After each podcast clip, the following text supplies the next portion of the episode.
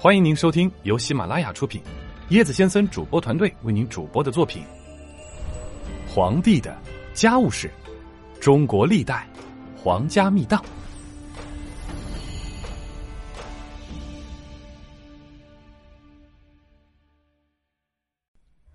大家好啊，今天咱们就聊聊咱们上集说到的杨贵妃传说中的情敌梅妃。梅妃呢，姓江，名彩萍，莆田啊，也就是当今的福建莆田人，家中世代为医。江彩萍聪明过人，九岁时就能诵读《诗经》中的《周南》《昭南》等诗篇，父亲便以《诗经·昭南》里的“彩萍”一诗为女儿起名，表示对女儿的期望。唐玄宗开元年间，高力士出使到福建、广东一带。看到风神楚楚、秀骨珊珊的江彩萍，就收她选入宫中服侍唐玄宗，大受宠幸。唐玄宗自得江彩萍，使宫中粉黛如尘土。江彩萍喜爱梅花，所居之处遍植梅树。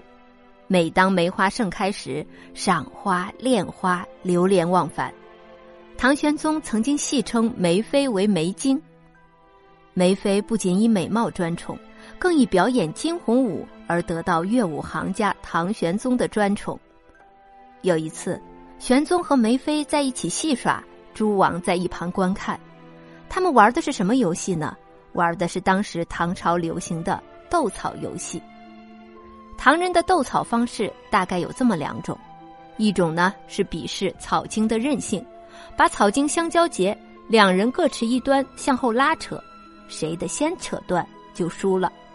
这种可以称之为武斗，另一种呢，则是双方各自收集花草，互相比试谁的花草种类最多，这就是文斗。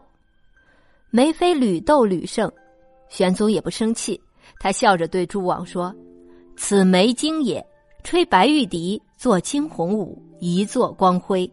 斗草今日又胜我矣。”梅妃听玄宗这样说，便应答道。草木游戏侥幸赢了陛下，如果论治国天下、威服四海，我哪里能比？玄宗听后如痴如醉，龙颜大悦。很显然，梅妃是个知书达理、内慧外秀的淑女。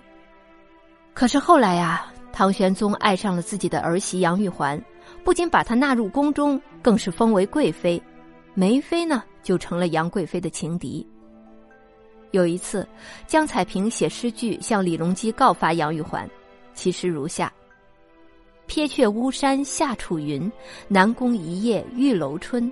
冰肌月貌谁能似？锦绣江天半为君。”江彩萍对李隆基酸溜溜的提出抗议：“哎呀，皇帝陛下呀，恭喜您觅得一位肥硕的大美人。据说这位美人的来历很复杂，由此也看得出你魄力非凡呢。祝你过得愉快。”杨玉环知道了之后可不服气呀，立刻回敬了一首诗：“美艳何曾剪却春，梅花雪里剪清真。总教借得春风草，不与繁花斗色新。”杨玉环说的明白：“我是鲜花一朵，你是狗尾巴草。喜新厌旧本是男人的本性，你江彩萍一朵过期的黄花，有什么资格跟我争啊？”从此之后，杨玉环经常在李隆基面前说江彩萍的坏话。公元七四六年，江彩萍被贬到上阳宫蛰伏了四年，写了一首《楼东赋》献给皇帝，想让他想起自己这个旧爱。可唐玄宗顾忌杨贵妃吃醋，始终不敢再恢复梅妃的宠爱。有一天天降大雪，李隆基跟众大臣雪中赏梅。睹物思人，他突然想起了梅妃，就派人给他送去了一壶珍珠。壶呢，是古代的一种容器。可是啊，失望的梅妃以一首诗拒绝了皇帝的好意。他写道：“柳叶双眉久不描，残妆或泪乌红绡。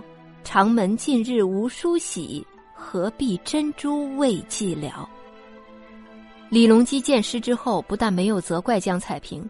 他想起梅妃的个性，惆怅感慨，令乐府人员根据此诗谱曲，名为《一壶珠》，列为皇家的曲目。